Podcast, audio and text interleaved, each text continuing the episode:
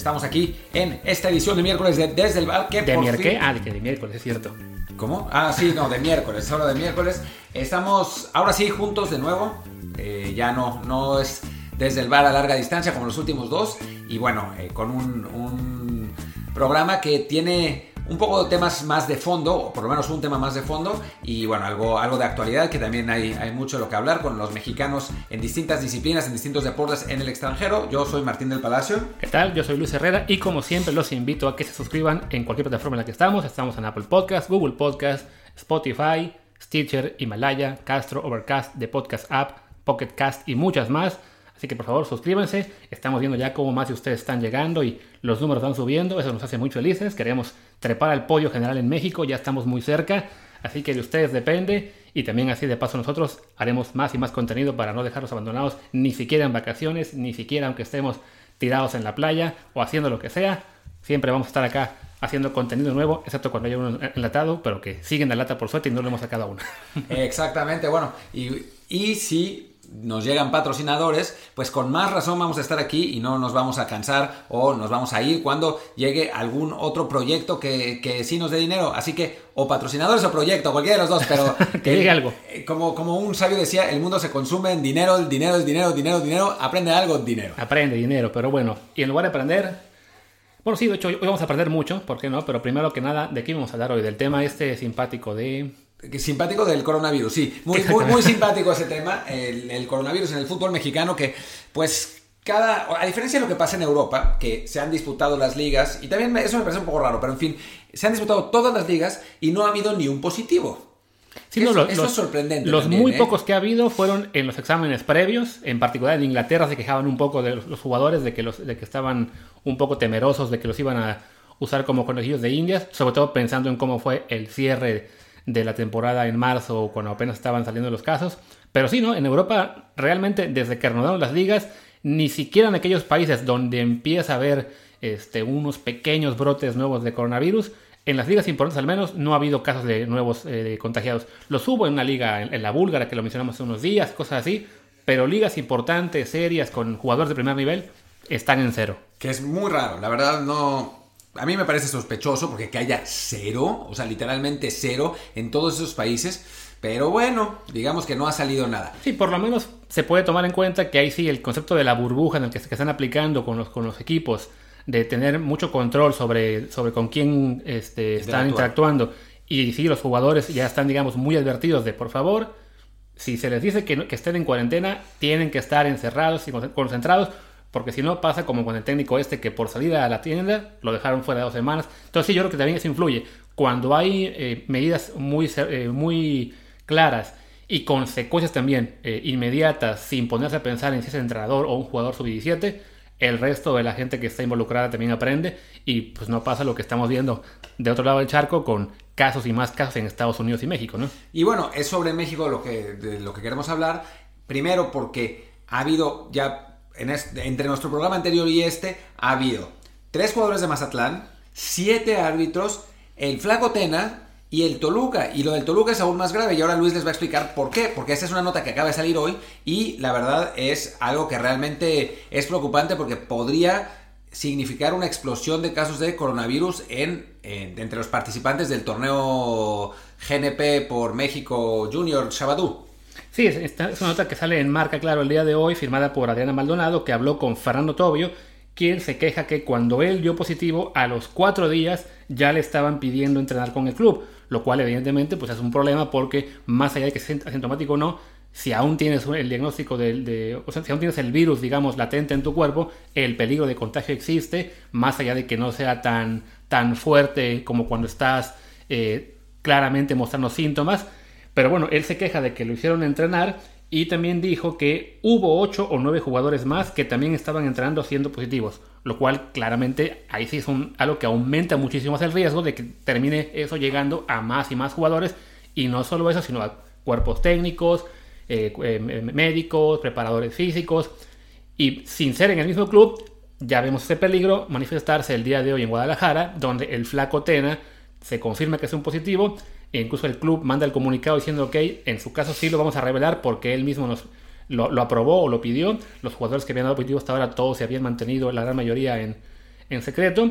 Pero, Todos, ¿no? O sea, sí, habían algún dicho que caso de, Chofis, en- pero- no, y en, en un caso fuera de, de Chivas, en Monterrey, por ejemplo, con Janssen, y algunos Ah, sí, sí, sí, de, revelados. de otros lados sí. Sí, eh, pero bueno, a fin de cuentas ya hablamos en el caso de- del Flaco Tena, de un entrenador que tiene 62 años, y entonces ya estamos hablando de una persona mucho más cerca del grupo de riesgo, que es el, el peligro, digamos, más latente con este reinicio de ligas, tanto fútbol como otros deportes, tanto en México como en el resto del mundo, que es no tanto el contagio de jugadores que en su gran mayoría están siendo asintomáticos o con síntomas muy muy leves, pero el peligro de que estos contagios alcancen al cuerpo técnico y preparadores que están en edades mayores, en grupos de riesgo más importantes, algunos entrenadores de edad avanzada o si no, pues que físicamente ya también están un poco traqueteados, que no, no se conservaron tan bien como contaron los jugadores O con sobrepeso, que eso hay con montón. sobrepeso, que los hay bastantes. Entonces, hoy fue el flaco Tena que de momento dicen que está sintomático y, y bien, qué bueno, pero el peligro ahí está, ¿no? De que de repente aparezca este caso en un entrenador un poco mayor o un entrenador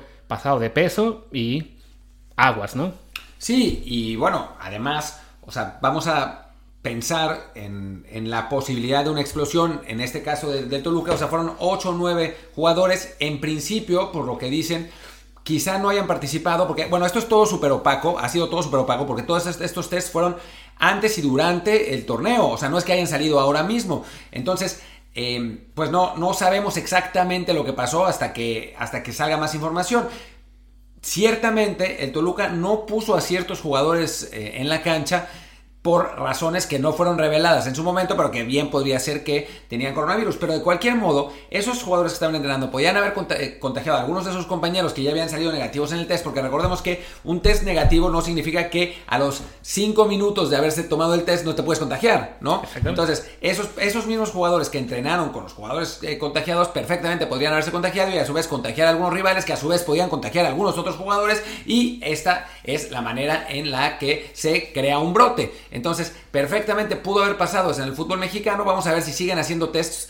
Bueno, ojalá sigan haciendo tests porque esto puede realmente salirse de control y es francamente muy negligente por parte del Toluca haber ocultado sus casos y haber obligado a los jugadores a entrenar. O sea, por lo menos el Cruz Azul, que tuvo todos esos casos, sí los declaró y, eh, bueno, tomó las medidas pertinentes, pero en, este, en el caso del Toluca, nada. Sí, no, y además, lo que menciona Martín, o sea, ya hablamos en este caso del punto de que se puede eh, contagiar de jugador a jugador, a otros jugadores, a rivales y demás. Pero eso no acaba ahí. Así como pueden contagiar a rivales, los rivales pueden contagiar a sus familias, a, a sus cercanos. O sea, el, gran problema con el coronavirus es que no se detiene en una puerta.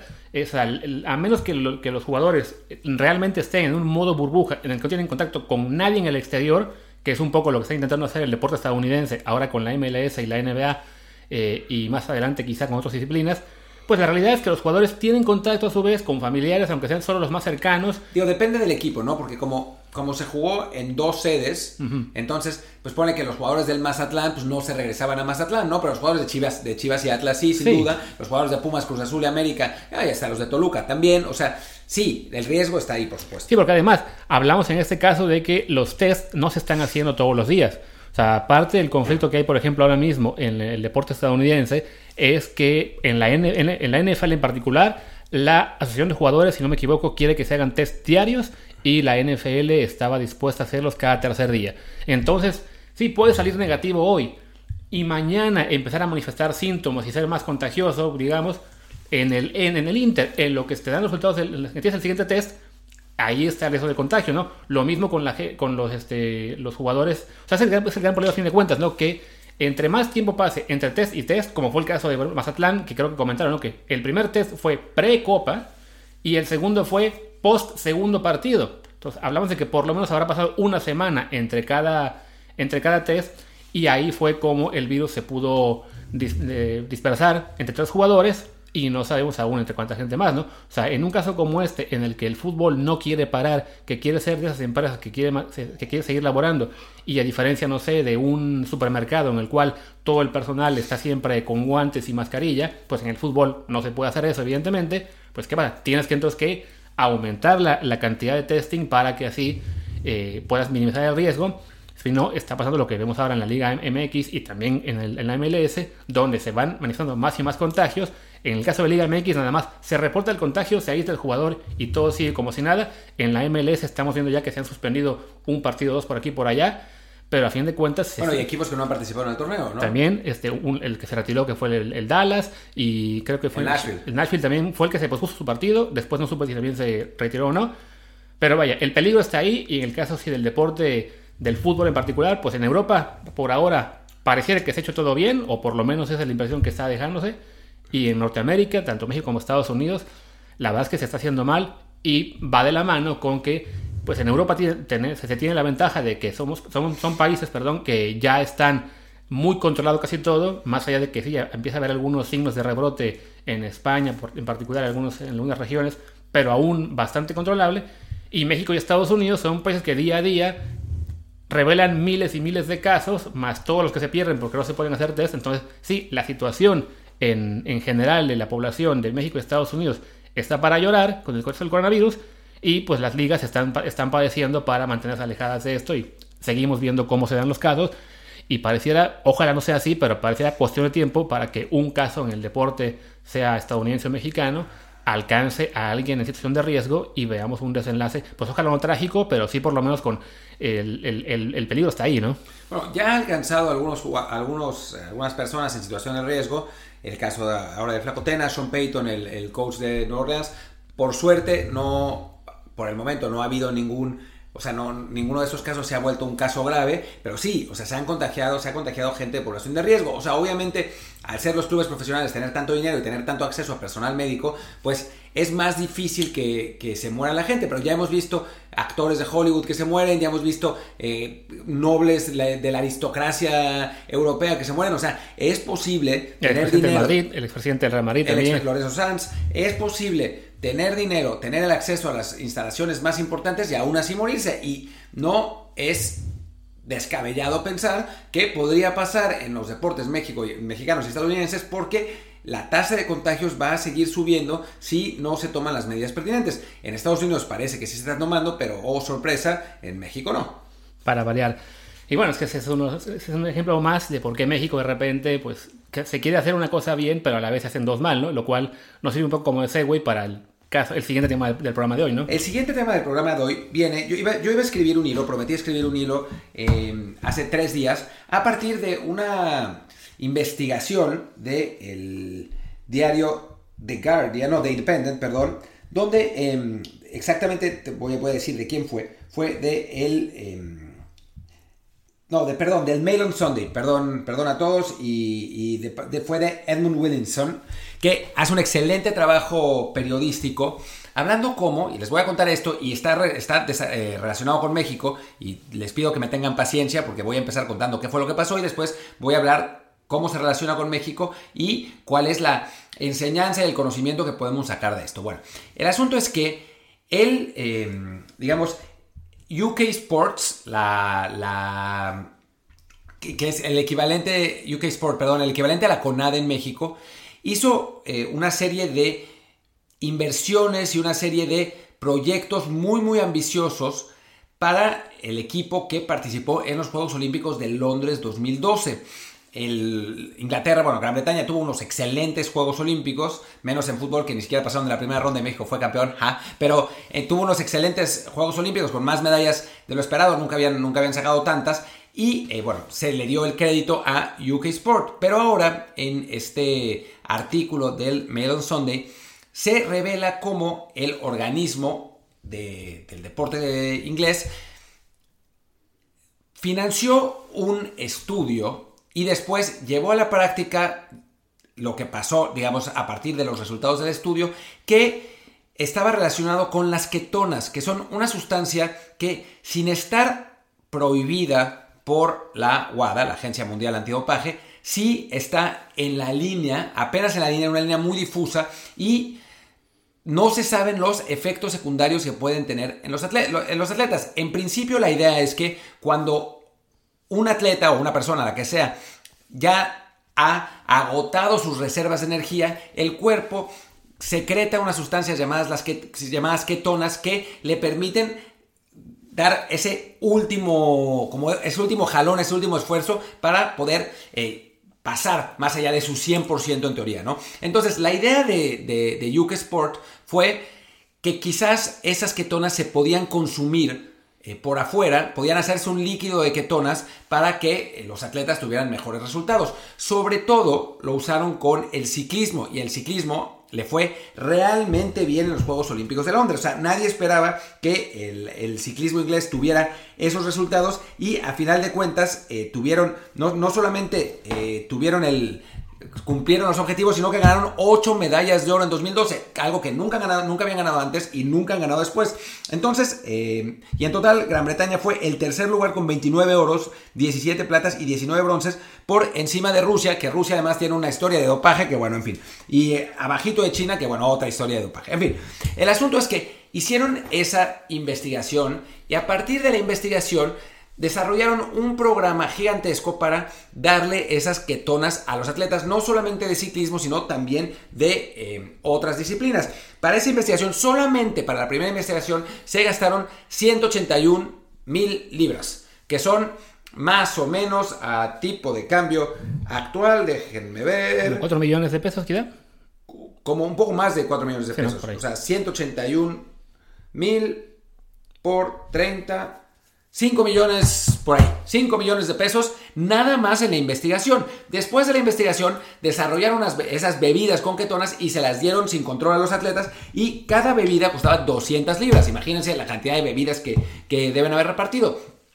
Y bueno, más allá de la parte ética, que es lo que está sonando en, Gran Bretaña, obviamente, porque pues, no puedes en principio la idea es, ok, si hay que ganar en el, en el, deporte, pero no hay que hacerlo poniendo en peligro a los atletas. Y esa es también una de las partes del doping, ¿no? Hay una parte del doping que, en la que no deberías consumir sustancias prohibidas porque te permite mejorar el rendimiento artificialmente, pero también porque muchísimas de las sustancias prohibidas del doping te hacen, te tienen daños colaterales que a veces son muy graves, o sea, al punto que una atleta en Alemania Democrática le dieron tantas hormonas en los 80 que al final se tuvo que convertir en hombre. Sí, de hecho, y aprovecho para hacer un paréntesis, en esta investigación que sobre este sobre este sustancia que les dan los atletas, a los atletas se les obligaba a firmar un waiver para deslindar toda responsabilidad, tanto por dopaje como por, por efectos secundarios, a las autoridades. Ellos, para poder recibir las ketonas estas en, líquido, tenían que firmar el papel que decía: Yo voluntariamente me someto a esto,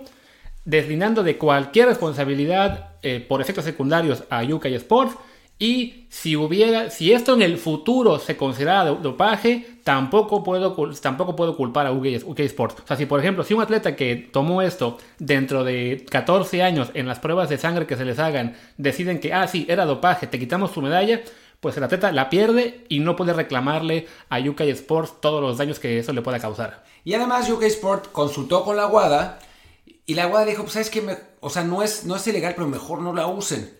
Y a UK Sport le valió absolutamente madres e igual la usó con... En, a ver, no la usó con todos sus atletas porque algunos no pudieron, o sea, no se demostró que les fuera, tuvieran buenos efectos, otros tuvieron efectos secundarios muy rápido como vómitos y, dolores de cabeza y entonces pararon, pero sí más o menos la mitad de los atletas la usaron y los resultados fueron realmente muy buenos. Entonces, después de haber terminado toda esta parte, toda esta explicación, vamos a la parte que tiene que ver con México, que es ¿Ustedes creen que podemos competir contra ese tipo de cosas? Sí, digo, no. O sea, los atletas mexicanos se van a entrenar al Centro Ceremonial Otomí. La CONADE hace unos desmadres con el presupuesto. Tienen tres pesos los atletas para entrenar, no hay apoyos. O sea, no es solamente... A ver, hay una parte de corrupción en la CONADE que sí la hay, las federaciones. O sea, es un muladar. Entre la CONADE, la CONADE el COMES, es un verdadero muladar. Pero además, más allá de eso, no hay lana. No hay lana, no hay innovación, no hay, no hay investigación, no... México en el deporte, como en todas las otras cosas, lamentablemente, es un país de tercer mundo. Y entonces llegamos a los Juegos Olímpicos y a los campeonatos mundiales de distintos deportes y al Mundial de Fútbol, que del fútbol vamos a hablar también ahora un poco más adelante, y le pedimos a los, a los atletas mexicanos que ganen medallas.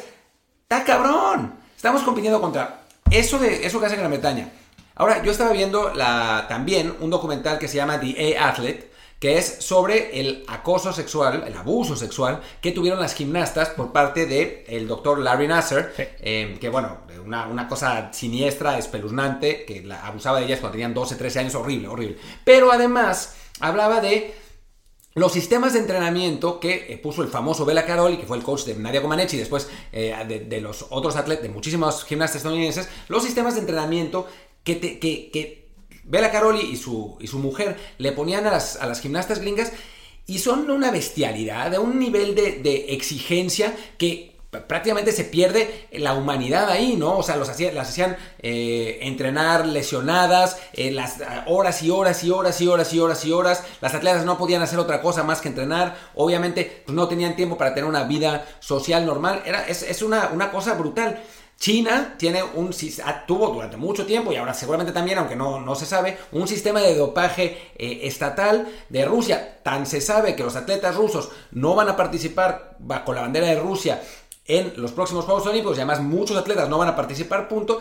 Y nosotros estamos tratando de competir en esas condiciones y resulta que la única atleta que, no la única, pero una de las grandes atletas que nos causó emoción máxima en los Juegos Olímpicos de Río, también estaba dopada. Y según ella, porque se comió unos tlacoyos. Sí, que además eso, ¿no? Que en México no solo no tenemos tecnología, no tenemos los programas de entrenamiento, no tenemos el dinero, tenemos que estar cuidando no comernos unos pinches tacos, porque los tacos pueden tener clenbuterol y también que habremos dopados. Entonces, sin que hagan un efecto real, como hay sí las ketonas y 20.000 sustancias que se pueden tomar en países más desarrollados, ¿no? Aunque parece que Lupita sí se lo... Sí, pues, o sea, no, pero ella sí se lo Yo le creo y yo creo que fueron los tacos.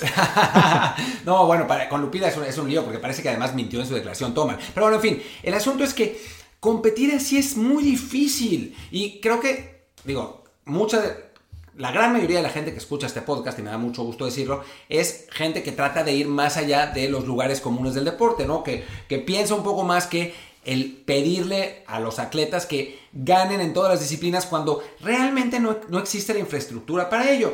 Ah, entonces los fans de la América no nos oyen. Pobres fans de la, América. Perdón, perdón, se lo merecían. Después de lo del piejo se lo merecían. Sí, ya, me, ya, me lo estaban inventando. Pero en fin, eh, esto que lo dijo Luis, miéntensela a él, porque yo ya, yo ya me peleé demasiado. No, no, pero bueno, y eso nos lleva finalmente, después de ir por los atletas de, de, todas las disciplinas, al fútbol, donde por alguna razón extraña, cada mundial queremos que el fútbol mexicano esté pues, por lo menos en cuartos de final o en semifinales. Y sin ser imposible, porque el fútbol hay más lana y la, competencia está bien, está bien difícil. O sea, realmente creo que vale la pena, sin dejar de la exigencia, ¿no? Y sin dejar de, pensar que, que, la selección mexicana puede hacerlo bien.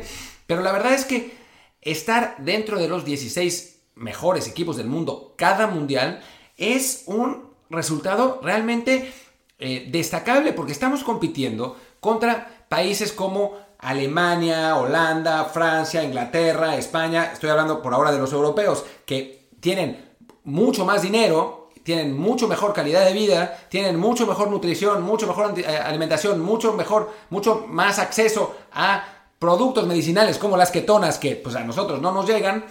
Y después tenemos a Brasil y Argentina que lamentablemente para nosotros tienen una mucho mejor cultura deportiva y además sus mayores talentos están en grandes clubes europeos donde tienen mucho mejor acceso a alimentación, mucho mejor acceso a, suplementos, mucho mejor acceso a, entrenadores eh, y entrenamientos. O sea, México realmente parte su competencia desde muy atrás.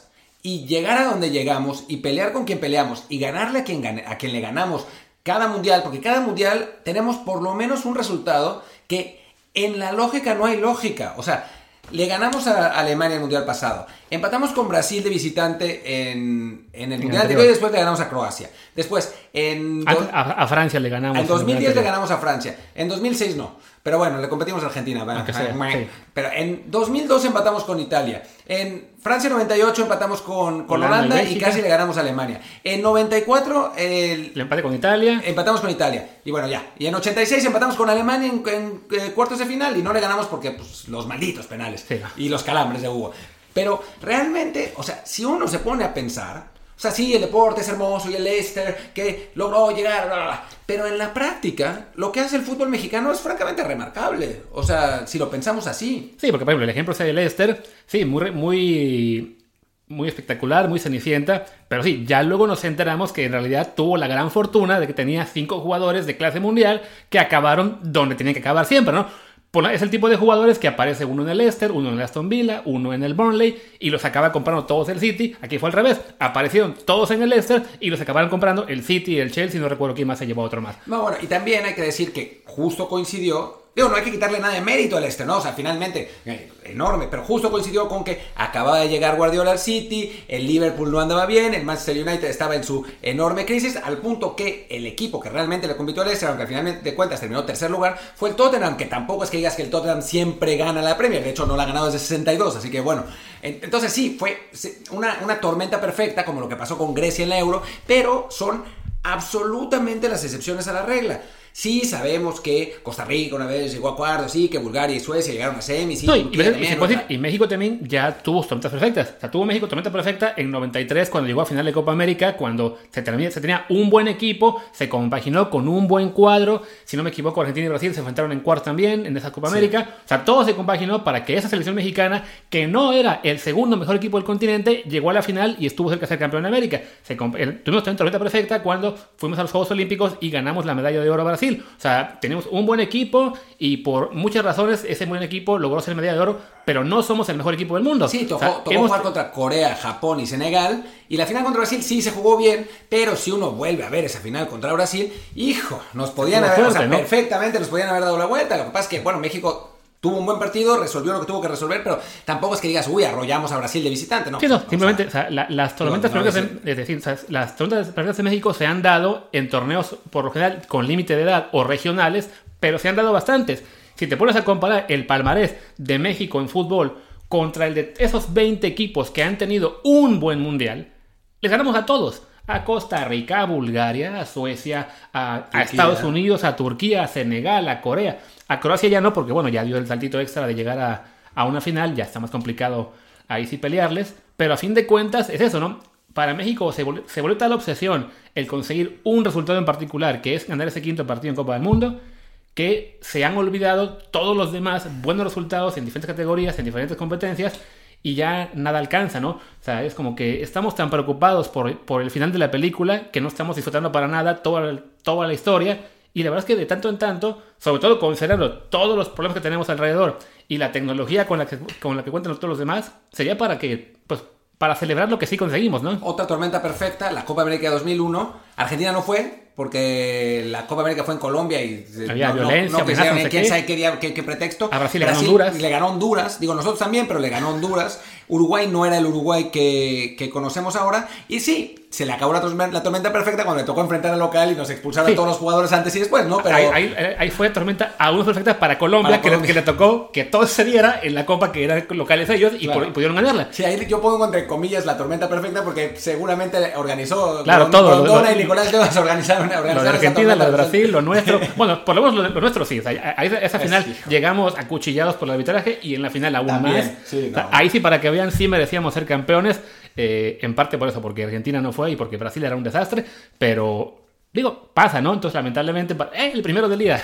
Ah, mira, no, lo que pasa es que Luis se cuenta los lamentablemente es porque alguien, se, le reclamó en Twitter que dice lamentablemente todo el tiempo. y lamentablemente ahora los, cuenta cada vez. De hecho, ahora nos llegó una, sugerencia de que para estos episodios enlatados que tenemos que estar dejando por ahí, hagamos un lamentablemente con historias trágicas del deporte. Ah, Puede ser, ¿eh? vamos, a hacer, vamos a hacerlo pues cuando tengamos oportunidad de grabar otro enlatado, que ya tenemos dos por ahí que aún usamos, ya podremos hacer ese, ese episodio extra.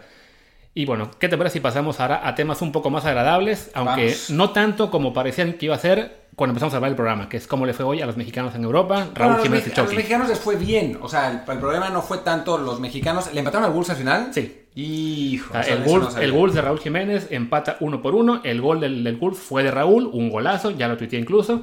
Eh, y con eso llegó a, si no me equivoco, 17 en la temporada, con lo cual se, pone en el top 5 de goleadores de la Premier y llegó a 26 en total en toda temporada, contando los 9 de la Europa League. Es la mejor temporada para un jugador mexicano en Europa en cuanto a goles desde Hugo Sánchez. Pero con el empate del Morley, el Wolves ya ahí sí prácticamente se despide de posibilidades de la Champions porque de entrada ya no puede alcanzar al Chelsea, matemáticamente ya está fuera, y quedó con 56 puntos a 3 del Leicester y el United, que tienen un partido más y además se enfrentan entre sí en la última jornada. Entonces ahí para Colo, pues por lo menos uno de los dos va a sumar puntos en ese juego. Entonces ya Para el Wolves en este momento es prácticamente imposible llegar a la Champions vía liga. Su posibilidad sería ganando la Europa League. Y la Europa League también, calificar la Europa League tampoco se... Es, no, que, no, no, no, es seguro porque... Pero no está fácil porque el Tottenham ganó y ahora está solamente a un punto y el Sheffield United está ahí también a dos puntos. entonces no está tan, no está tan sencillo. Sí, ahora, ahora digamos que la, la, mayor posibilidad para que Raúl y, y, el Wolves califiquen a Champions y así de paso Raúl se pueda quedar en el Wolves como algunos creemos quizá que sea lo más seguro para su carrera, más, allá, más allá de un salto al United, de, sería que tienen que ganar la Europa League. Y si yo fuera el United, yo compro a Raúl antes de que juegue la Europa League para, que, no se, para que no la seleccione y así para que no la ganen, porque el Manchester también está ahí, ¿no? Entonces sí, por ahí ya el, el, partido de hoy, pues en lo individual, bueno para Raúl, no tanto para el Wolves. Y el caso de Chucky Lozano, que fue titular, yo ni siquiera me había fijado en eso. Eh, jugó bien. Jugó bien, y, pero lo sacan y le empatan al Napoli después. Entonces, ahí sí no les afecta nada en, en cuanto a tabla, porque pase lo que pase, van a jugar Europa League el año que viene por haber ganado la Copa Italia. Pero sí, pues por fin era una titularidad para Chucky Lozano, que no se, no se completa, digamos, la alegría en ese caso con una victoria del equipo, aunque sí no tuvo nada que ver él en que no ganaran, porque ya lo habían sacado antes del empate. Pero bueno, o sea, en ese sentido, buenas noticias para, para los jugadores mexicanos, por fin, eh, y sobre todo para Lozano, porque Raúl ya nos acostumbró casi semana a semana a a tener buenas, a darnos buenas noticias, pero lo de, lo de Chucky está realmente muy bien, eh, que, haya, que haya sido titular, que haya jugado bien. Y bueno, a pesar de que eh, llega Víctor Osimen, este, este jugador nigeriano que la está mega rompiendo en el Lille en Francia, eh, y que tiene un pie y tres cuartos en el Napoli. Es un centro delantero que también muy potente, que también puede jugar de extremo, entonces pues, es competencia para, para Chucky. Parece que se llama Milik, Así que, bueno, y bueno, llega otro delantero que se llama Petaña, que ya lo habían comprado, pero lo habían prestado al Spal. Eh, en fin, hay competencia, pero no es ya un hecho que se vaya del Napoli como parecía hace un par de meses, ¿no? Eh, Gattuso ya parece haber encontrado una manera de sacarle provecho a Lozano, Lozano ya parece haberse acostumbrado más a la Premier y sacrificarse más eh, de, lo que, de lo que hacía al principio de la temporada, entonces pues no es imposible. Sí, no, y a fin de cuentas, ya que le haya dado juego el día de hoy, es otra, otra buena señal. Y francamente, de las posibilidades que serían, por un lado, quedarse en el Napoli, o por otro, irse cedido a un equipo distinto, pues pareciera que la, la, opción de quedarse en el Napoli, que es un equipo importante, que pelea todos los años, estar ahí en Europa en puestos de Champions, en este caso que jugaría Europa League, que sin ser tan importante como la Champions, pues por lo menos el Napoli sería uno, sería uno de los equipos favoritos, es, parece la mejor opción que, por ejemplo, la sesión al Parma, que era la, que más se veía, y lo que se ve más complicado, que es la venta al exterior, por el tema este que hablamos de impuestos y de que el Nápoles le saldría muy caro, lo cual a su vez encarecería su precio para el exterior. Entonces sí, qué bueno que por lo menos el cierre de temporada de Chucky está siendo bueno, y quien también está teniendo un buen cierre de temporada, pero que desafortunadamente no vamos a poder eh, decir en el programa de hoy que ya es campeón este catito, porque justo antes de que estamos grabando el programa y el partido aún empieza entre el Porto y el Sporting. Y el Porto, ganando el juego de hoy, creo que está empatando, se pone ya eh, matemáticamente como campeón. O sea, le saca 5 puntos al Benfica, quedan dos partidos al Benfica, al Porto 3. Entonces, si gana ya es campeón, si empatan se pondría 6. No sé si ahí el criterio es diferencia de goles o, o partidos entre ellos, pero bueno, una victoria del Porto hoy, que quizá ya lo sabrán ustedes cuando escuchen este programa, lo haría campeón y pues sería un broche de oro para la, carrera de Tecaito en Portugal, que ahí sí parece que ya es la última temporada y que lo veremos el año que viene en Italia o España. Pues sí, y bueno, nos falta un pedazo de programa y también tiene que ver con otro mexicano en el extranjero que hasta el momento lo había hecho muy bien, pero de pronto su puesto está en peligro y se trata de el Chucky Pérez, no, el Checo Pérez, que em, resulta que el, ayer se dio a conocer que hay negociaciones entre su equipo, el Racing Point, y Sebastián Vettel, que es, pues, doble campeón de la, de la categoría, cuádruple. campeón de la categoría, eh, uno de los mejores pilotos de los últimos años, que ciertamente había perdido algo de relevancia también, porque su coche había perdido algo de relevancia, y que, bueno, sería una enorme contratación para el Racing Point. Y bueno, uno pensaría que se quedara Checo Pérez, que es el piloto número uno de esa escudería y el que mejores resultados ha tenido junto con Vettel. El problema es que el otro piloto que se llama Lance Stroll es el hijo del dueño del equipo. Entonces, pues se le pone complicada la cosa a Checo. Eh, tiene ahí otro, otro punto que es interesante, que es que su contrato es hasta 2022, tiene una salida en 2021, pero sí y solo sí puede conseguir un mejor asiento que el que tiene. Entonces ahora está en una situación súper rara el equipo porque le tiene que conseguir, si, si quiere mandar a, Checo a otra parte, le tiene que conseguir un mejor equipo que el suyo. Lo que, además está fácil. Sí, porque además este año Racing Point, que se va a llamar el próximo año Aston Martin, tomarán el nombre de la marca de automóviles eh, inglesa. Racing Point este año está siendo uno de los mejores equipos. Entonces ya ni siquiera es tan sencillo como decir, bueno, te mandamos a Haas y Haas va a ser mejor que nosotros. No, en este punto es factible pensar en que Racing Point, Aston Martin en 2021, va a ser quizá uno de los top 3, porque Ferrari se cayó, porque en este momento McLaren no está todavía al nivel del equipo. O sea, básicamente los, los autos Racing Point están medio segundo por detrás de los Mercedes, porque es de su hermano Mercedes mayor, y a la par prácticamente, quizás solamente muy poquito detrás del Red Bull. Entonces, la única opción que se vería sería que le consigan asiento en Red Bull y francamente eso ya es un sueño guajiro. Pero... El problema es que Red Bull es una, es, una escudería que tiene un programa de pilotos muy bien desarrollado, tienen su cantera, tienen el, equipo B que es Alfa Tauri, que antes era, eh, se llamaba Toro Rosso, donde todos los pilotos de Red Bull desde hace no sé si 10, 15 años absolutamente todos han pasado por el programa de, desarrollo de su equipo, entonces ellos no fichan de fuera. Entonces sí suena muy poco factible pensar en que este equipo eh, decida correr a su piloto número 2, que sería Alexander Albon, un tailandés, para darle lugar a Checo.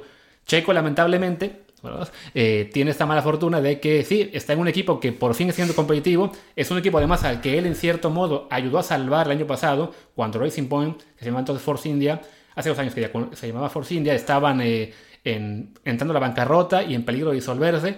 Entonces hace una maniobra Checo Pérez de demandar al equipo, pero digamos de una forma coordinada con, el equipo para que así el equipo se pudiera declarar en bancarrota y pudiera llegar un comprador a salvarlo, que fue en este caso eh, Lawrence Stroll, el empresario canadiense, que lo que hace a su vez es, bueno, acaba la temporada y convierte el equipo en Racing Point echa a Esteban Ocon, este compañero con el que Checo compitió bastante duro, duro por dos años. Que ahora es piloto de Renault. Que de Renault. Eh, y lo echa para traer a Lance Stroll, su hijo, que es un piloto prometedor, está talentoso, o sea, no, es un hijo de papá, eh, digamos, no es un Chetos Leaño, vamos a decir, perdón a Chetos donde quiera que esté, pero bueno, no es un Chetos Leaño que juega porque tiene que jugar, sino simplemente es con, mucha con mucha promesa, que quizá algún día sea muy buen piloto, pero en este momento sí se ve que hay una diferencia entre Checo y él.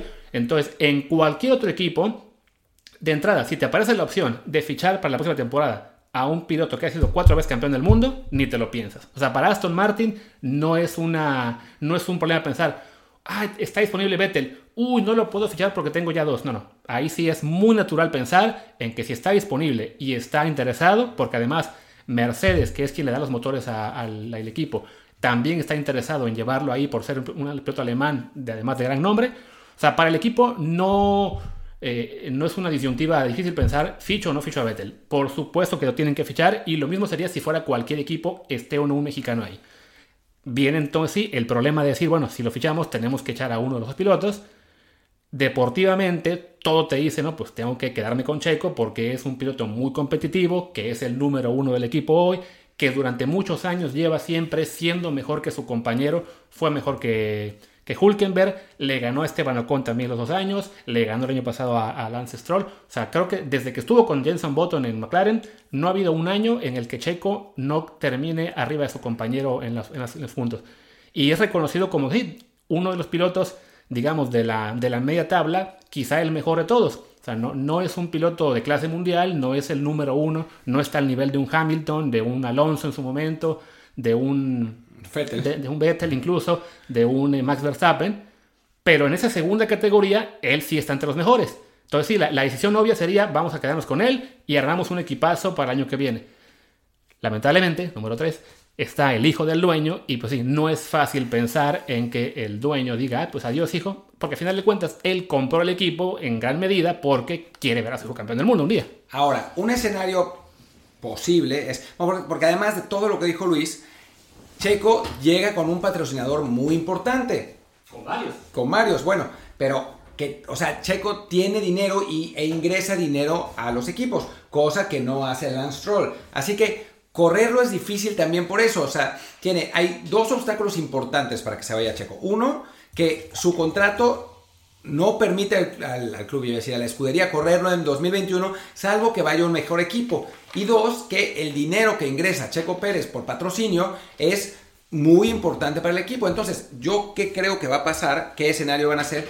Que sí van a, sí van a competir, bueno, si van a estar en el mismo equipo Vettel y Checo en la, la próxima temporada, a Lance Stroll lo van a mandar a algún otro equipo. Lawrence Stroll va a pagar para que esté en algún otro equipo de más, eh, más bajo en la tabla. Y en 2022 ya van a cortar el contrato con Checo para que corran Stroll y Vettel. Y Checo va a tenerse que buscar la vida en otra, en otra escudería. Sí, de hecho, que eso es lo que puede pasar. Sí, ahí el matiz es que o sea, sí lo pueden echar a Checo este año, o sea, acabando la temporada, pero ahí sí vía indemnización millonaria, que, sí cuesta mucho, porque sería, sería pagarle a Checo el contrato que le quedaba por dos años más y además perder todos los patrocinadores.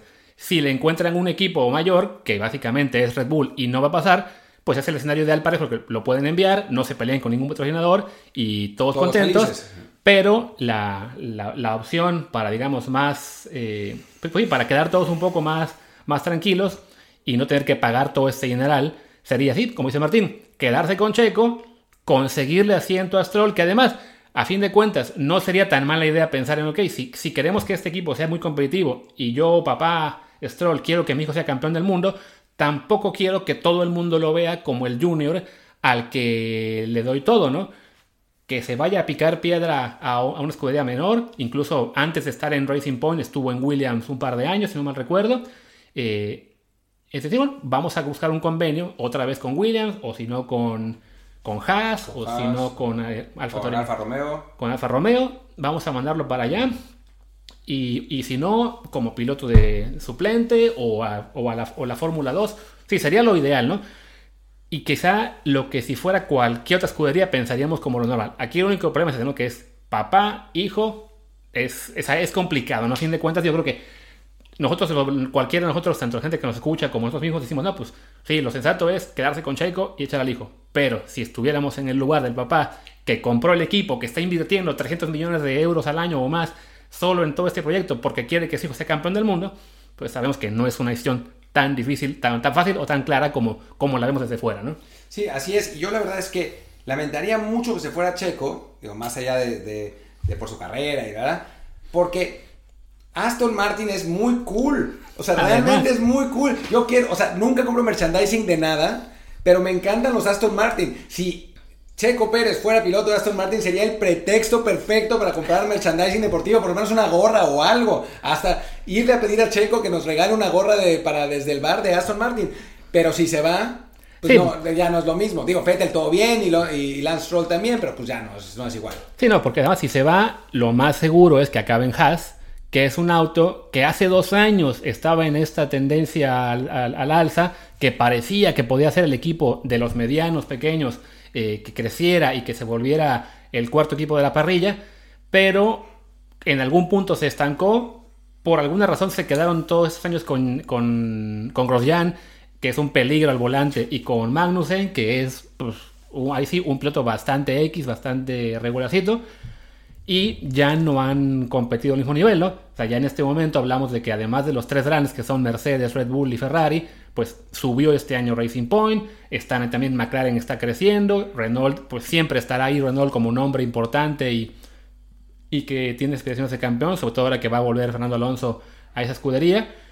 Y ya después está este tercer grupo de, equipos más pequeños que son Haas, Alfa Tauri, Alfa Romeo y, y Williams y de los cuatro, pues la, la opción más clara sería quizá Haas, que incluso el dueño, Carl Haas, que él viene de la IndyCar, se ha planteado. años fue el equipo dominante de, se, ha planteado si debería o no seguir en la Fórmula 1, porque ya se, se, hartó de gastar en, en, un proyecto que no crece. Lo bueno es que a partir del año que viene ya se establece un límite presupuestal, entonces puede haber este, más paridad entre los equipos pero a fin de cuentas, o sea, es, un equipo pequeño, incluso siendo un, con un presupuesto limitado, pues el, todo lo que es ya la experiencia que, que tengan atrás un Mercedes, un Ferrari, un, un Red Bull, los, los, Renault, los McLaren. Sí, no, pues sería, muy triste, ¿no? Sobre todo que aparte ya, ya, ya, compramos el Fórmula 1 2020 el videojuego, ya lo probé, está bastante bueno. Estaría muy bueno así ya lograr eh, poder ver, como dice Martín, a, Checo Pérez en, en Aston Martin y ser uno de los de los jefes en ese videojuego, ¿no? Porque sí, ya lo probé y para variar, Hamilton, Vettel y Verstappen son los que mandan, pero sí, ver por lo menos un año que fuera Checo en ese grupo de los jefes estaría fabuloso. Yo quiero una gorra y, que- o- y quiero una chamarra de Aston Martin. Y se acabó. Y si es con Checo Pérez, mejor. Así que Señor, por eso. señor Stroll, hashtag keep Checo. Si, usted, si este hashtag se vuelve trending topic, y será por gracias a nosotros, Y si se queda y no sé, por ejemplo, Aston Martin quiere patrocinar desde el bar y prestarnos un coche durante toda la temporada de Fórmula 1, no nos vamos a quejar. sería fabuloso, ¿cómo no? bueno, pues muchísimas gracias. Con esto, con esto terminamos eh, la, la edición de miércoles. Ya el próximo viernes ya no, no será larga distancia tampoco, así que podem- podremos platicar más y bueno, a ver qué, qué sucede en el mundo deportivo con un Real Madrid que puede convertirse en campeón lo antes posible. Mañana ya, este jueves puede ser campeón, sí. Sí, eh, con, eh, en Inglaterra que se están, están definiendo las, las últimas posiciones. Y bueno, eh, ya con la preparación también para la Champions, que poco a poco se acerca, ya como la vez pasada hablamos del calendario, y bueno, los equipos están, están en ese asunto, con el Barcelona en el punto de mira, porque pues ya sabemos cómo viene la mano por ahí, y si no ganan el campeonato, que no lo van a ganar, eh, pues más presión va a haber para Quique Setién y compañía, así que va a estar divertido tanto el viernes como el lunes. Y bueno, yo soy Martín del Palacio, mi eh, Twitter es arroba martindelp. Yo soy Luis Herrera, el mío es arroba luisrha y el del podcast es arroba desde el bar con V, P-O-D, desde el bar pod. Gracias y hasta el viernes. Chao, chao.